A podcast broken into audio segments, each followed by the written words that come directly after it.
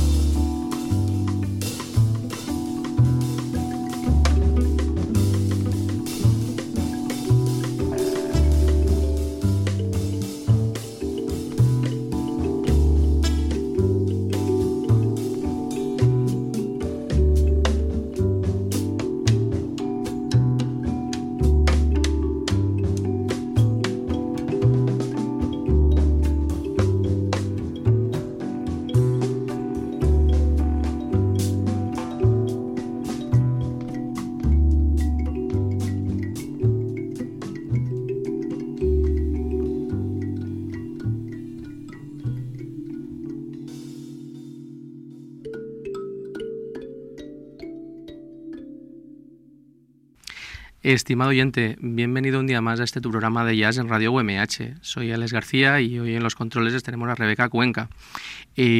Hoy, como ya venimos haciendo en los últimos programas, eh, vamos a tener un par de entrevistas para, ir mostrando eh, todos esos proyectos tan interesantes que nos van, que nos van llegando. Proyectos tan interesantes como, como el álbum del que acabamos de escuchar el tema África. Es el, trabajo de, de Iago Fernández que se llama Brisa y tenemos al otro al otro lado a, a, Yago. Eh, bienvenido Yago y muchas gracias por estar aquí un ratito con nosotros. Hola, buenas tardes. Siempre, siempre un placer contar con, con, con los amigos de ahí de, de Galicia, que, que, tenemos unos cuantos por suerte. sí, sí, sí, sois una, buena, una buena colla por ahí. Bueno, te queríamos hablar contigo pues un poco para que nos presentaras este, este, este proyecto eh, Brisa. ¿Cómo, ¿Cómo surge Brisa? ¿En qué momento decides que, quieres grabar otro, un, nuevo disco? Pues la verdad es que había pasado poco tiempo del anterior trabajo a Kogo, que lo conocéis también. Sí. Y, y bueno, una de las razones Eh, bueno, ideas de proyectos tengo miles, ¿no? Siempre. Lo que pasa es que, que, que, se acaben materializando, pues no, no tantas. eh, en este caso, pues estaba un poco quemado de, de, la dificultad para conseguir conciertos con el sexteto de Acougo, porque yo, yo, estaba muy contento pues como, con cómo estaba funcionando la música y de hecho pues con cada concierto eso siempre va a más, por lo menos yo es lo que noté, ¿no? Uh -huh. Estaba muy bien y tal, pero era muy difícil para mí conseguir conciertos. Entonces quería tener otro proyecto, aparte de que tenía también nuevos temas, ¿no? Pero quería pensar en tener un formato más logísticamente viable, un uh -huh. cuarteto. Y aunque en el disco hay colaboraciones y tal, lo, el grosso es a cuarteto, ¿no? Y es como lo estoy presentando y la verdad es que bueno ya, ya conseguí bastantes más conciertos con este disco que con el anterior. Uh -huh. Genial. Eh, ¿Y cómo, cómo es la transición entre el, entre el otro disco, entre, entre Akogo y, y este nuevo de Brisa? ¿Transición compositiva? Sí, y de, y de, y de formación del, del grupo. Ajá. Eh, bueno, ya te digo, este, este disco lo pensé exactamente para, para estos músicos. Bueno, suele pasarme esto, ¿no? Yo uh -huh. normalmente compongo sabiendo qué músicos quiero que estén, entonces ya compongo pensando en ellos. Eh, y en este caso, pues llevaba mucho tiempo sin tocar con Negrón, que es uh -huh. un bajista con el que me entiendo muy bien. Bueno, supongo que cualquier bajista, cualquier batería se puede entender bien con él porque es un fenómeno. Uh -huh. Y aunque yo también lo paso increíble tocando con Demian Cabó, que es el de mis otros dos discos, ¿Sí? y sigo tocando con él a menudo. Bueno, tenía muchas ganas de, de, tocar con Negrón sin que se tuvieran que cruzar unos cuantos astros para que nos llamaran a los dos para, para la misma banda, que ya, ya ocurrió veces, pero bueno, tenía que, si quería tocar con él, tenía que llamarlo, ¿no? ahora mismo. Y, y, así fue, o sea, lo más importante es lo que pensé en, el, en Negrón, en hacer algo con él, uh -huh. y, y, quería que fuera saxo y guitarra, un poco porque los temas, mmm, bueno, ya todo el disco de Acobo ya lo compuse con la guitarra, uh -huh. con mis dificultades y mi lentitud, pero, pero vamos, con ese instrumento de referencia, uh -huh. y, y continué un poco este, o sea, los temas de este disco también, la base fue con la guitarra y tal, uh -huh. y como siempre tengo de mano a, a Wilfried, pues eh, pensé en él, ¿no? Y, y, quería que fuera un saxofonista que es Enrique Oliver, uh -huh. que es pues uno de los saxofonistas que más admiro y con el que ya había tocado y es amigo también, uh -huh. pero vamos, quería que tocara mi música, ¿no? Y la verdad es que funcionó muy, muy rápido. Porque Wilfried Wilde sí que sí que sí que viene del también estaba en el disco en el disco en el disco anterior. Estaban a Cogo, sí. -huh. Y Enrique Oliver eh, ¿Qué tiene Enrique que últimamente lo, lo, veo en casi todos los proyectos? Lo veo en un montón de proyectos, es un saxofonista tremendo. Bueno, Enrique siempre siempre fue tremendo. Desde que yo lo, yo lo conocí con cuando yo tenía 19 y él tenía 21 o algo así, uh -huh. y siempre fue tremendo. De hecho, él está en el primer disco de Sam, que no sé si llegaste a escuchar. Sí, sí, era, claro. Era un disco a quinteto. Uh -huh. y, y bueno, siempre fue tremendo. Ahora lo, lo, empiezas a, lo empiezas a ver en muchos proyectos, pero pff, hace años cuando estaba viviendo en Barcelona estaba en todos los proyectos. Uh -huh. por lo menos una época estaba en todos. Uh -huh. Es, es, una delicia escucharlo y muy muy versátil, muy bonito siempre. Bueno. Genial, también también te acompañan en el, en el proyecto en algún tema eh, el, el, saxofonista soprano eh, C, C, Pedro Coello. Uh -huh. Y, y, bueno, y Sean, que, que Sean Campos, que, que me imagino yo que, que, que, tenías que dejarle tocar en algún, en algún temita, ¿no? Sí, claro, de hecho me da, me da pena no, no contar con él, pero en este caso, bueno, el proyecto es así, ¿no? Uh -huh. Y, y, obviamente para la grabación, como había dos temas que yo creía que, que mm, bueno, un, uno, un, un tema África, de hecho, ese impepinablemente tenía que haber... Eh, bueno, yo lo compuse pensando en piano, pero en el estudio donde grabamos no había piano y con Rod y lo hicimos con Rhodes, con Rhodes, -huh. que, que, que, queda quedó bien también. ¿no? Pero la idea inicial era con piano y bueno, lo quería meter en ese disco y, y Sean siempre que puede está a mi disposición, igual que yo a la de él, ¿no? O sea, tenemos somos muy amigos y tanto en lo musical como en lo personal. Una, una pareja inseparable. Yo os conocí juntos, os conocí juntos en Altea y os he visto, y os he visto unas cuantas veces eh, juntos con, con, diferentes, con diferentes proyectos. Eh, ha pasado un, un, año desde, desde que hablamos del, del, disco anterior, también fue en marzo de 2016 cuando, cuando hablábamos de, de Acougo, ¿no? Y ahora, y ahora eh, vienes con este, con este disco. también está Inés Sousa en el, haciendo, haciendo algunos overdubs, overdubs en, en, en, vocal, ¿no? Con la voz. Sí. En el, en el tema Brisa, ¿no? Que da, que da nombre al, al, al disco. Al disco, sí. Sí, me pareció, bueno, yo tenía tanto ese tema como el como Kayak, uh -huh. eh, los había pensado en su momento para que fueran cantados. Eh, lo que pasa que finalmente, bueno, eh, los metí en este disco y, y, no y no había ya no era lo, in, lo, lo, más importante primordial que fueran cantados porque cuando los compuse la, la idea era diferente no uh -huh. eh, o cuando empecé a componerlos y bueno finalmente cuando ya tenía hecho el disco eh, pensé ostras la verdad es que pff, me da pena porque lo, sigo escuchándolo con voz no uh -huh. y sobre todo brisa entonces al principio estaba en contacto con una cantante que igual conoces que se llama Ganavia, no me acuerdo cómo se dice el apellido, Doris Wiles o Doris Welles o algo así. No, no la conozco. Bueno, una, una hindú, una cantante hindú que uh -huh. estuvo viviendo un año en Valencia haciendo el Berkeley, haciendo el máster de Berkeley uh -huh. y a partir a raíz de eso pues eh, bueno, ya ha tocado pues con Albert Sanz, con, con Pablo Martín Caminero, con, con Aber Rábade también alguna vez. Uh -huh. Bueno, es una, una pasada si, si puedes escucharla y los oyentes también que la escuchen porque uh -huh. es, un, es increíble. Y contacté con ella para ver si ella podía hacerme hacer dos overdubs en dos temas, en brisa y en kayak, para doblar la melodía y tal. Uh -huh. Y al final fue muy muy complicado, tuvo problemas con el ordenador, estaba, bueno, ella está muy liada, vive en Los Ángeles, no sé qué, bueno.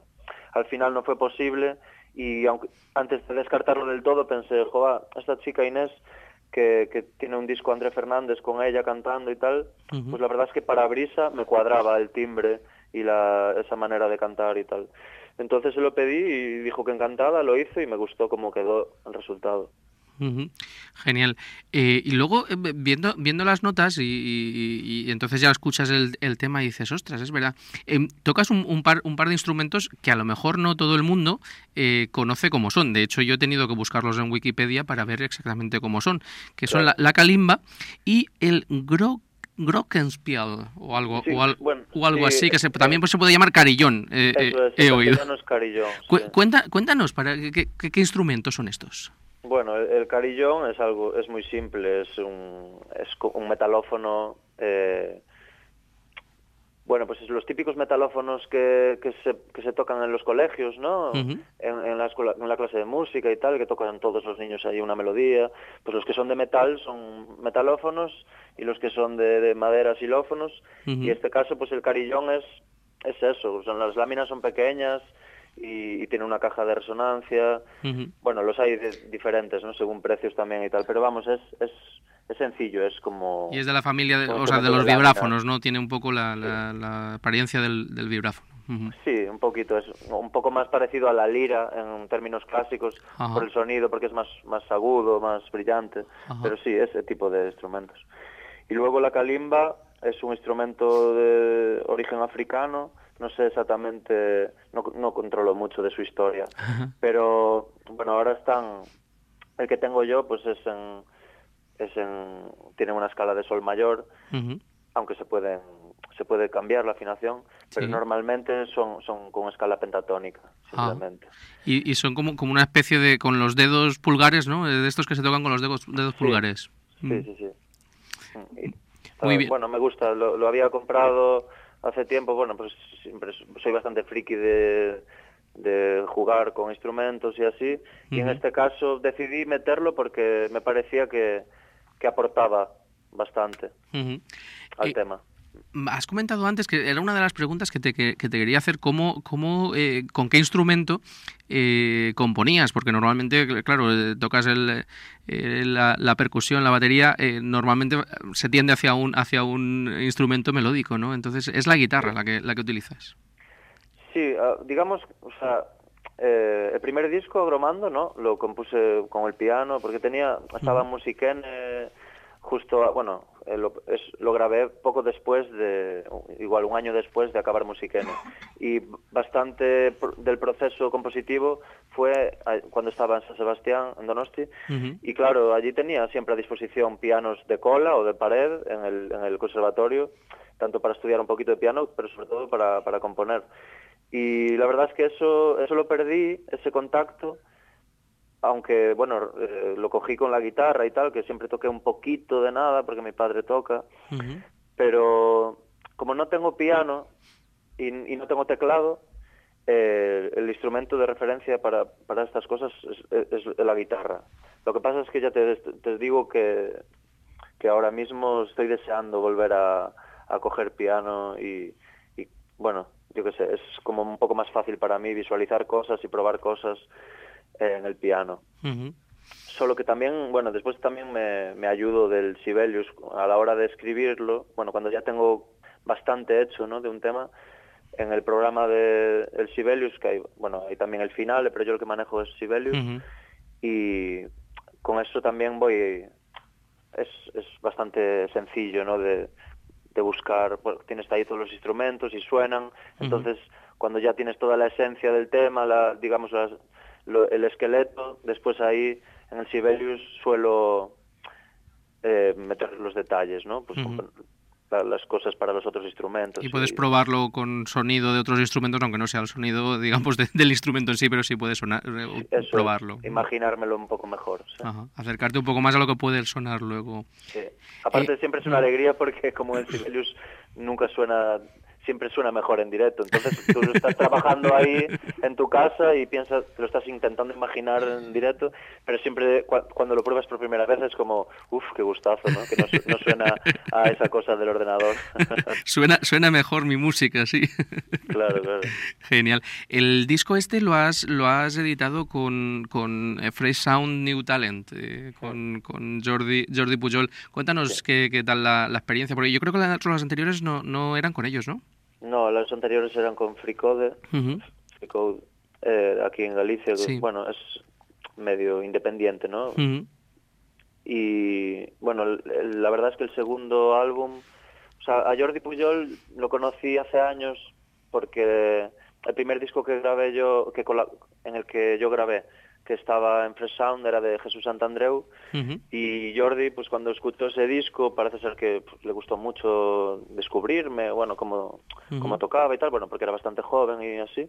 Entonces después eh, contactó conmigo para, para invitarme a, a una fiesta de mm, aniversario de Fresh Sound en Barcelona, que había varios grupos de allí y así. Ujú. Est- Esto pues hace, hace como, no sé, siete años o así. Y, y bueno, siempre teníamos ahí el tema de, de a ver cuándo hago un disco con él, ¿no? Y el, en el segundo, en Acougo, hubo el intento, yo se, le mandé cuando estaba mm, mezclado, se lo envié para ver qué le parecía, pero le pillé un, en un momento también así de, de mucho lío y como yo tenía un poquito de prisa, porque no me gusta dejarla, dejar que pase mucho desde que grabé, ¿no? Porque como estoy en continua evolución, o por lo menos es lo que, lo que intento, a- al paso de un año ya no me gusta lo que hice el año anterior. O por lo- o- o Una vez, gusta, una vez ya lo grabáis, una vez ya lo grabáis, lo queréis, lo queréis ver en, en CD, ¿no? Claro, y, y sobre- pasa un año y ya estás con la cabeza y el oído en, en, en cosas diferentes, Ajá. posiblemente, ¿no? Sí, sí. Y bueno, al final se dio este, en, este, eh, en este disco, se lo envié, le encantó y de hecho pues tuve la suerte de que, de que no tardó en, en publicármelo. ¿no? Genial. Muy bien, pues Diego, eh, ¿alguna cosa que se me haya olvidado preguntarte o que quieras o que quieras decir? Mm, No. Está- no sé, Muy bien, pues muchas gracias por haberte por haberte pasado por aquí por Yasteca Podcast y nada, seguiremos en contacto para que nos sigas hablando de tus de tus nuevos proyectos. Gracias a vosotros. Muy bien, un abrazo muy fuerte y vamos un abrazo. Y vamos a terminar la- esta parte de la entrevista escuchando el tema Brisa.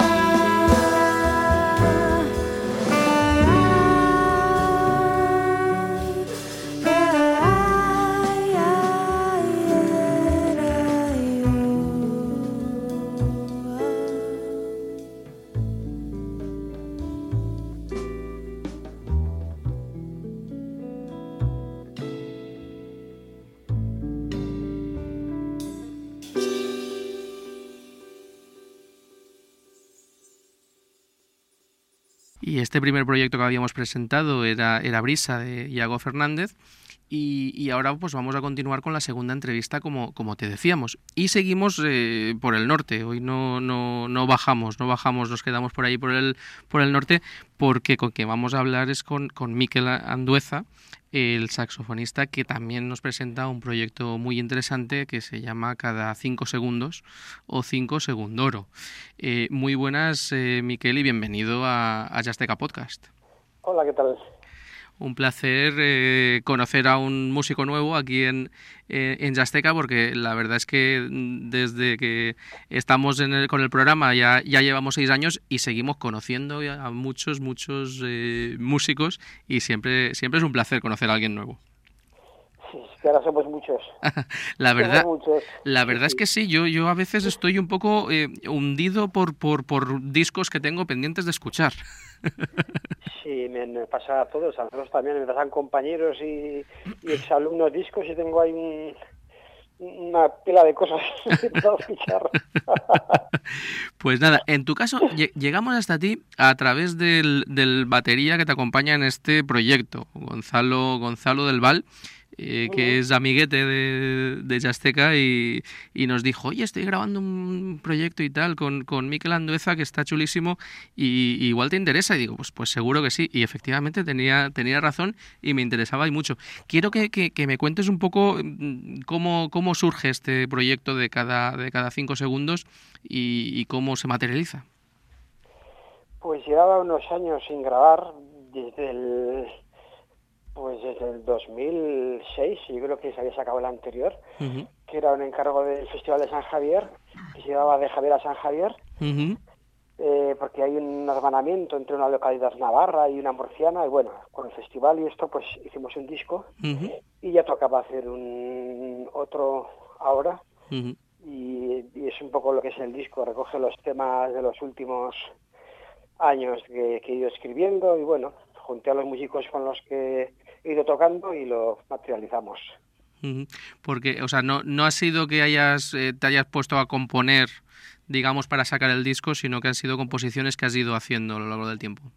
Sí, son cosas que he ido escribiendo y bueno, tengo un montón por ahí y cogí unas cuantas y seleccioné las que me parecía que, que igual tenía más interés y eso hice, porque ya eso tenía un poco la, la necesidad o la urgencia de hacer algo porque llevaba sin grabar 11 años lo menos y ya me daba un poco de vergüenza. Pero bueno, como ya sabes que ahora hay tantos discos y tantos músicos y tantas cosas y bueno, mientras tanto he grabado un montón de discos con otros compañeros, lo iba dejando, lo iba dejando y dije, venga, ahora nunca. Muy bien, porque de acompañante sí que has estado grabando cosas. Sí, un montón, un montón de discos de gente que de gente de por aquí que va saliendo, pues gente que ha estudiado aquí en el conservatorio y luego te llaman para cositas. Sí, he ido haciendo cosas, compañeros también de, de, de, y así. Y sí, la verdad es que estaba haciendo un montón de cosas y ya me tocaba hacer un poco lo mío. Muy bien, genial. De todas formas, 11 años no es el no es el récord porque hace poco eh, tuvimos por aquí a, a, a, un, a un colega tuyo eh, también, también saxofonista y, ahora mismo se me, se, me, se me acaba de ir el, nombre, me caches en la mar, señora Boppers, Ramón Cardo. Ah. Ramón Cardo, que llevaba un montón de años sin sacar un disco a su nombre y también lo ha sacado ahora hace, hace nada, hace nada. Ah, pues fíjate, de Ramón sí es, es un poco de, de, mi, de mi quinta, por decir, un poco más mayor, pero vamos, sí, andamos todos ya en esa cuesta abajo de la cincuentena, me temo, para adelante. Pues él, él también hacía, hacía tiempo se había dedicado al tema de, la, de las big bands y tal, y, hacía tiempo que no había sacado y también ha sacado con gente, con gente jovencita. Eh, bueno, háblame un poco del, del, de los que te acompañan. Como decía Gonzalo del Val eh, en la batería, ya lo, ya lo conocíamos. Está también Gonzalo Tejada, al cual también entrevistamos aquí la, la pasada temporada, creo, o la anterior, al, al contrabajo y el bajo eléctrico. Está Dani Pérez a la guitarra, Iñaki Salvador al, al piano, eh, Chris Case a la trompeta. Háblanos un poco de este, de este grupo, de este elenco que te acompaña. Pues fíjate, eh, menudo lujo para mí. Sí, eh, porque iba haciendo cosas con ellos por separado, porque hacer un sexteto conciertos es muy complicado. Sobre todo, fíjate, los que vivimos por aquí digamos, un poco aislados. Vivimos por aquí, por, por los montes. sí, no es igual vivir en un Barcelona, en un Madrid, ¿no? Que te es más fácil ensayar. Nosotros, aunque parezca que estamos en un grupúsculo ahí de gente, en el fondo, en el fondo vivimos uno de otro a 150 kilómetros, tontamente. Entonces sí que haces bolas a, dúo, a, trío, a cuarteto. Entonces iba haciendo diferentes formaciones con ellos y al final pues tuve la suerte ¿no? de poder juntarlos a todos.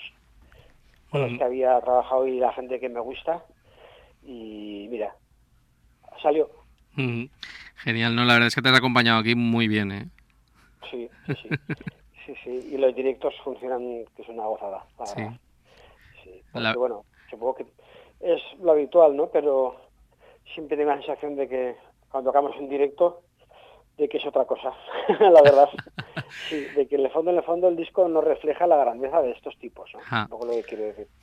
La verdad es que eh, a diferencia de, de, otras músicas en las cuales el, el, esfuerzo se pone en el disco porque es lo que, lo que se vende, eh, en estas músicas donde, donde los intérpretes son tan grandes eh, es en el directo. O sea, el jazz, eh, el jazz es, es, en directo donde, donde, donde mejor se vive, ¿no? Sí, no, no, tiene, no tiene color. Pues nada, la verdad es que un, un, sexteto de este eh, de este Valía, la verdad es que tengo muchas ganas de verlo, pero claro, como, como yo estoy por el levante, vosotros estáis por ahí por el norte, pues es, es, complicado, es complicado, ¿eh? Sí, sí, por aquí lo hemos hecho, ¿eh? hemos estado en el Festival de San Sebastián, hemos hecho en Bilbao y en Pamplona también, un poco por la zona de aquí, ¿no? Por donde... Claro nos movemos, pero sí es... Claro, pero no hay, no hay un circuito que permita que, grupos de otras partes eh, vengáis aquí a, tocar, ¿no? Porque, porque no, hay, no hay locales, no hay sitios que, permitan el que, el que resulte rentable el, mover a, un, a, seis músicos con estas distancias, ¿no? Claro, porque son grupos que como ya somos seis y a nada que tengas que que repartir y, gastos, viajes y facturación y tal, enseguida ya te sale igual de precio o más barato tener un alguien que esté de gira, un extranjero que tiene más nombre o por lo menos, sé qué sé, es extranjero y, a veces es hasta negro, ¿no? Entonces, ante la disyuntiva de pagar lo mismo, pues evidentemente... Si es americano ya, pones Nueva, Nueva York, tal, no sé qué, y eso siempre, eso siempre queda, eso siempre queda más más molón, más molón. Sí, la, la, verdad es que es una pena, pero, pero, es, pero es así. Y además es que los músicos os empeñáis en comer, en tener necesidad de, de, una cama, en fin, también son vicios que, que, que, hacen que no podáis hacerlo. La verdad es que es una, es una pena, es una pena. Eh, con la cantidad de, de músicos que, que, ahora mismo hay, de proyectos interesantes, y muchas veces, y lo comento con, con gente de, muchos sitios diferentes, eh, muchas veces es que incluso entre vosotros los músicos eh, no llegáis a conocer proyectos eh, de Barcelona o, los de Barcelona no conocen proyectos de Madrid o de, o, de, o de Andalucía, que por la zona de Málaga, que ahora se están haciendo muchas cosas, o la zona de Galicia. Es decir, a veces falta esa conexión ¿no? entre, entre, entre incluso los mismos músicos de ellas.